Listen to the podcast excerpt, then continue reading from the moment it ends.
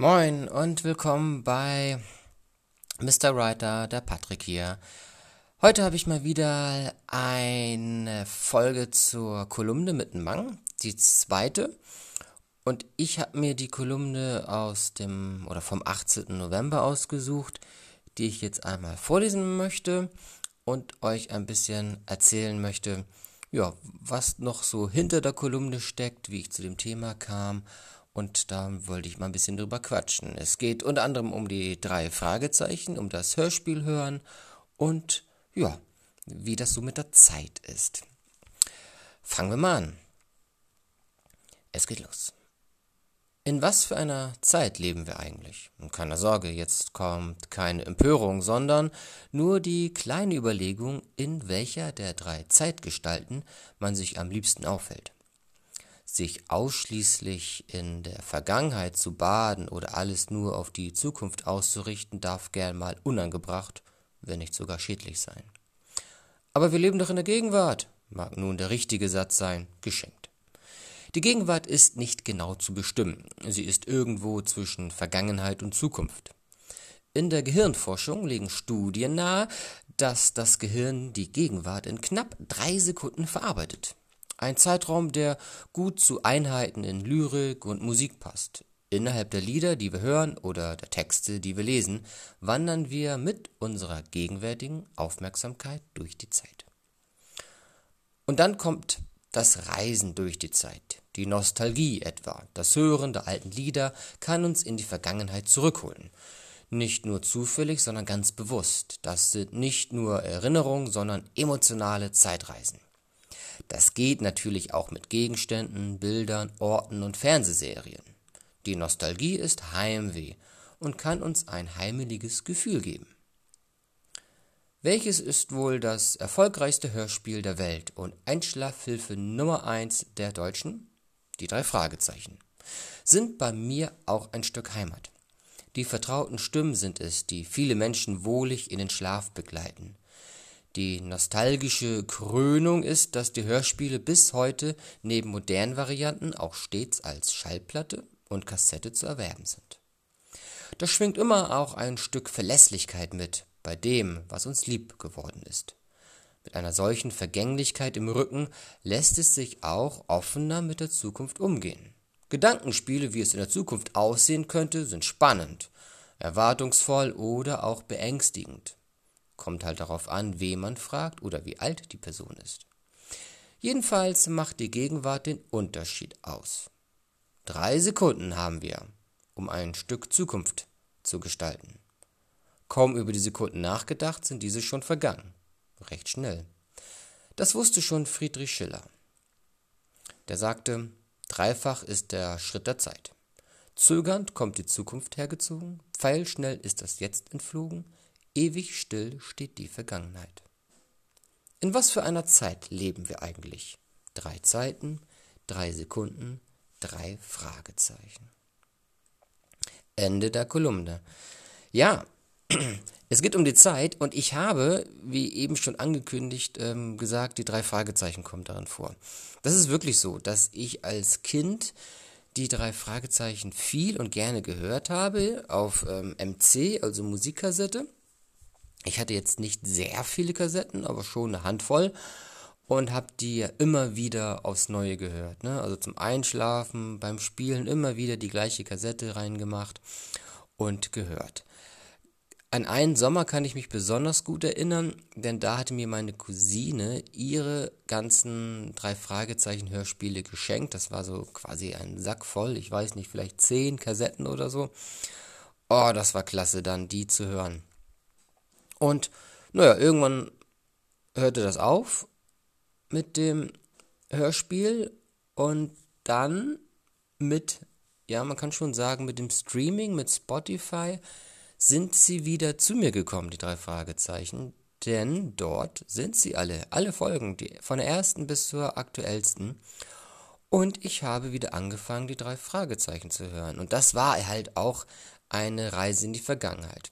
Selbst wenn ich jetzt so die neuesten Folgen höre, also ich höre sie wirklich auch so zum Einschlafen oder einfach um ja, einen klaren Kopf zu kriegen, dann ist es so, obwohl die Stimmen ja schon älter sind und ähm,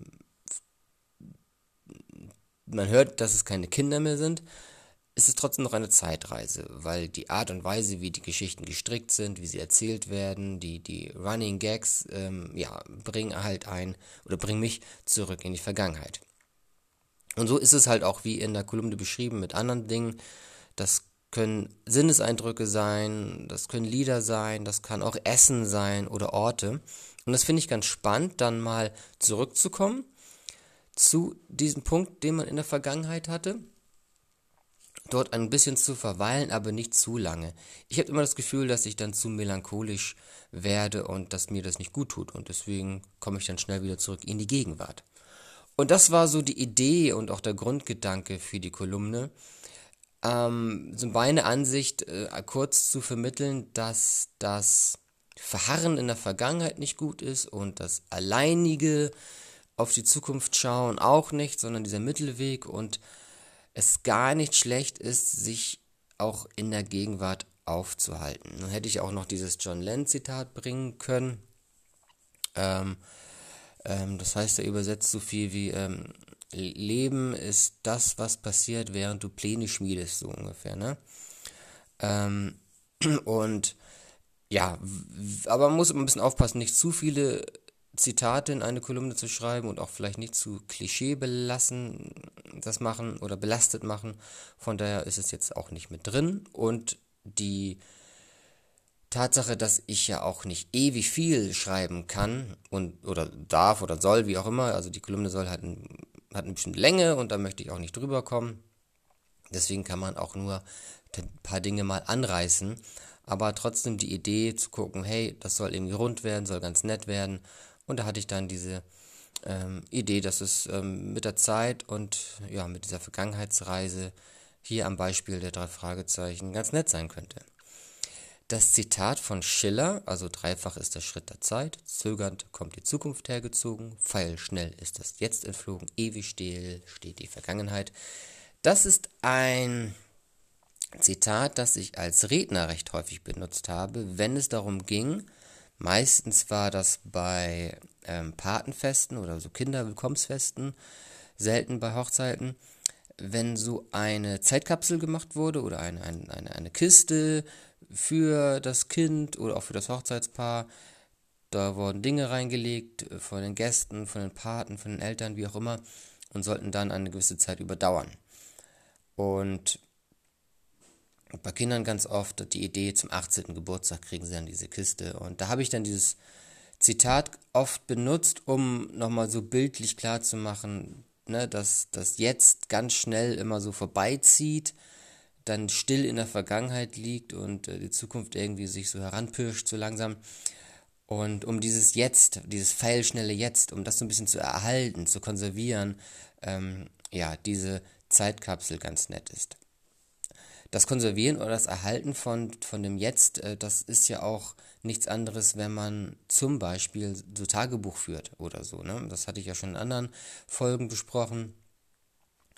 Da schreibt man ja auch gerne mal so das nieder, was einen gerade so bewegt hat oder was einem passiert ist oder wie man so gerade seine Gedanken hat. Und das ist natürlich auch eine schöne ähm, Form, das Jetzt zu konservieren und dann in einer Zukunft liest man das nochmal. Man weiß, es ist Vergangenheit, aber man spürt noch diese Gegenwart, die da so drin steckt. Es ist anders wie eine Erinnerung, ne? Das ist so ein bisschen, bisschen vordergründiger. Ja, ähm, Nostalgie kommt ja auch drin vor in der, in der Kolumne. Und Nostalgie finde ich ganz hübsch eigentlich. Nicht zu sehr, sondern also da auch wieder dieses Maß finden und Nostalgie auch im Sinne von, ja, sich einige Dinge zu erhalten, nicht gleich Tradition, sondern mehr so, ach, das war schön, das, das tut mir gut, das behalte ich bei, während man andere Dinge vielleicht beiseite legt und dadurch auch eine Zeitreise möglich ist. Anders halt als Bilder angucken oder Filme von, von, von der Kindheit oder so weiter. Das finde ich immer sehr un unmittelbar. Äh, auch da so ein bisschen die, die, die, ja, die, die Gefahr der Melancholie vielleicht. Ähm, Nostalgie, ähm, so dieses, ach, das war schön damals, oder jetzt hole ich mir noch mal das Gerät oder dieses Bild oder dieses Ding, was ich irgendwie als Kind hatte und mach das noch mal. Das kann ja auch, keine Ahnung, ähm, ein Ort sein, den man noch mal besucht, wo man als Kind war, oder es kann ja auch ähm, so etwas sein wie ein Spielzeug, das man als Kind hatte, ja zum Beispiel äh, ne, so ein altes Lego-Set, so wenn ich jetzt wieder so von, von meiner Warte aus spreche, so ein altes Lego-Set, was man als Kind vielleicht sich gewünscht hat oder man hatte das, ist es dann wieder weggegangen oder verschwunden gegangen und verschwunden und man möchte es nochmal haben. Und dadurch entsteht auch Nostalgie ähm, oder ein schönes nostalgisches Gefühl. Wobei das auch wieder so, so ein bisschen anders funktioniert, wenn man, oder es funktioniert auch, wenn man zum Beispiel Lego baut, aber nicht ein altes Set, sondern einfach nur die Tätigkeit, die man als Kind gern gemacht hat. Ähm, kann auch ein Sport sein oder irgendwas. Äh, was man so als Kind gemacht hat, man macht es dann später nochmal und denkt so, ach ja, cool, das, ich erinnere mich, das, das hat mich daran fasziniert, finde ich ganz schön. Ähm, das sind so schöne ähm, Sachen, die man machen kann, um zurückzukommen in so ein Gefühl, ich habe ja auch Wörter benutzt wie heimlich ähm, oder ähm, emotionale Zeitreise, ähm, heimliches Gefühl, ne? Ähm, vertraute Stimmen, wohlig in den Schlaf, das, das waren so ganz bewusste Bilder, die ich da reingeschrieben habe.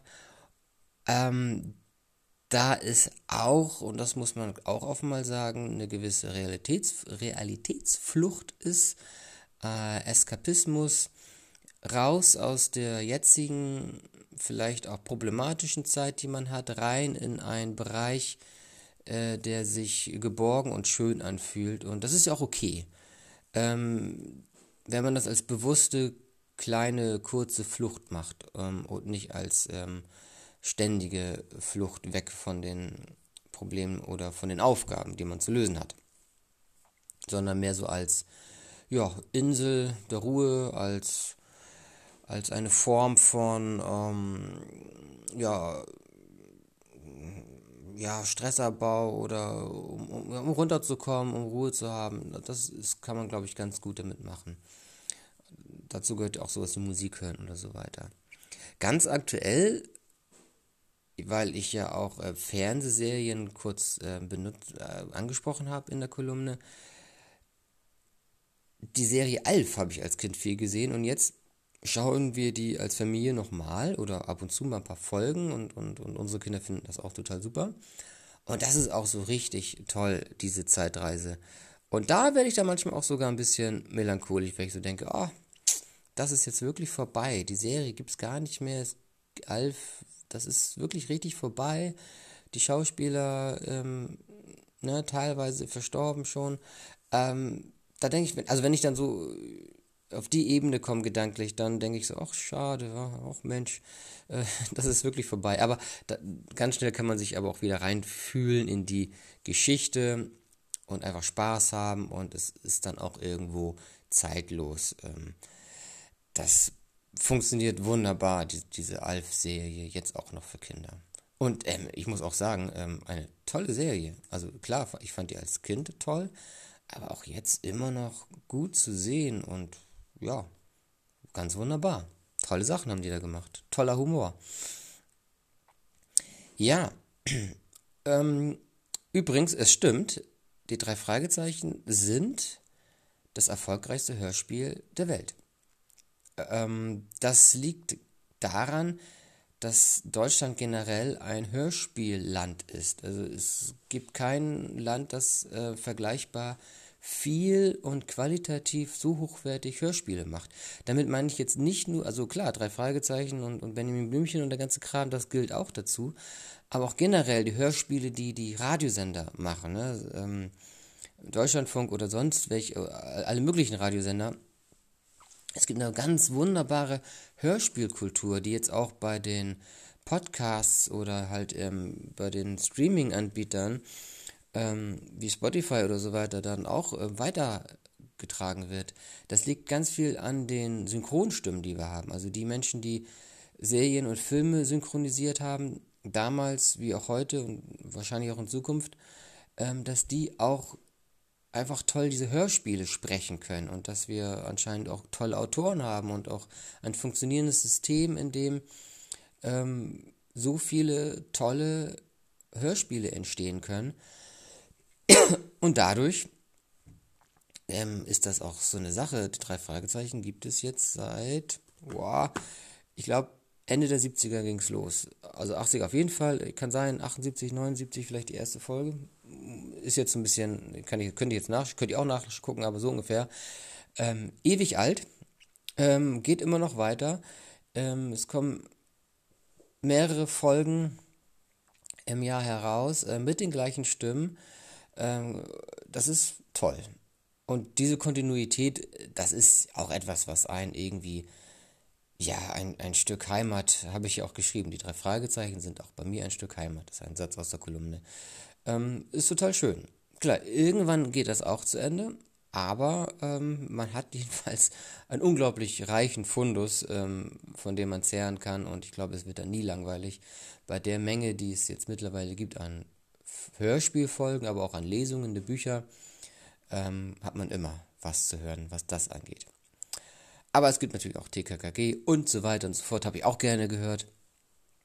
Und so kann man sich so ein bisschen, ja, in die Vergangenheit bringen oder zumindest, ähm, das ist der eigentliche Punkt, sich in dieses, in diese emotionale Vergangenheit oder in diese vergangene Emotion ähm, katapultieren, katapultieren kann. Und das finde ich ganz hübsch. So, das war so die Grundidee von der Kolumne. Ähm, in was für einer Zeit leben wir eigentlich als Aufhänger? Dann keine Empörung, sondern einfach mal ein bisschen schauen, was einem gut tut, aus der Vergangenheit, aus der Zukunft und im Jetzt. Und ich finde es mal ganz schön, sich ähm, über Zeit Gedanken zu machen. Ist ein tolles Thema unglaublich groß, kann man sich, ähm, ja, es gibt ganze Bücher darüber, ist klar. Aber diesen Aspekt der Nostalgie, des Wohlfühlens, ähm, sich Dinge hervorholen, die einem gut tun, weil sie vertraut sind, wie Stimmen, wie Bilder, wie ähm, Gerüche, Geschmäcker, das ist eigentlich eine ganz wunderbare Sache. Und, jetzt kommen wir zum Grundthema des Schreibens, immer auch die Möglichkeit zum Schreiben. Also was ist das, was einem vielleicht in der Vergangenheit gut getan hat ähm, und das auch aufzuschreiben, was einem jetzt gut tut, aufzuschreiben, Stichwort äh, Tagebuch. Und so kriegt man auch so eine Idee und man lernt über sich, was einem gut tut. Und das ist, finde ich, ähm, eine gute Möglichkeit. Und ja, ist nochmal für dieses Tagebuchthema, glaube ich, ganz reizvoll. Ja, soweit erstmal ähm, zu der Kolumne aus November.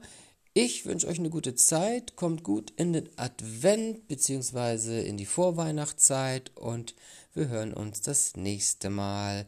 Schaut auf meine Internetseite www.mrwriter.de, alles ausgeschrieben und zusammen. Und ich freue mich auf die nächste Folge. Bis dann, ciao.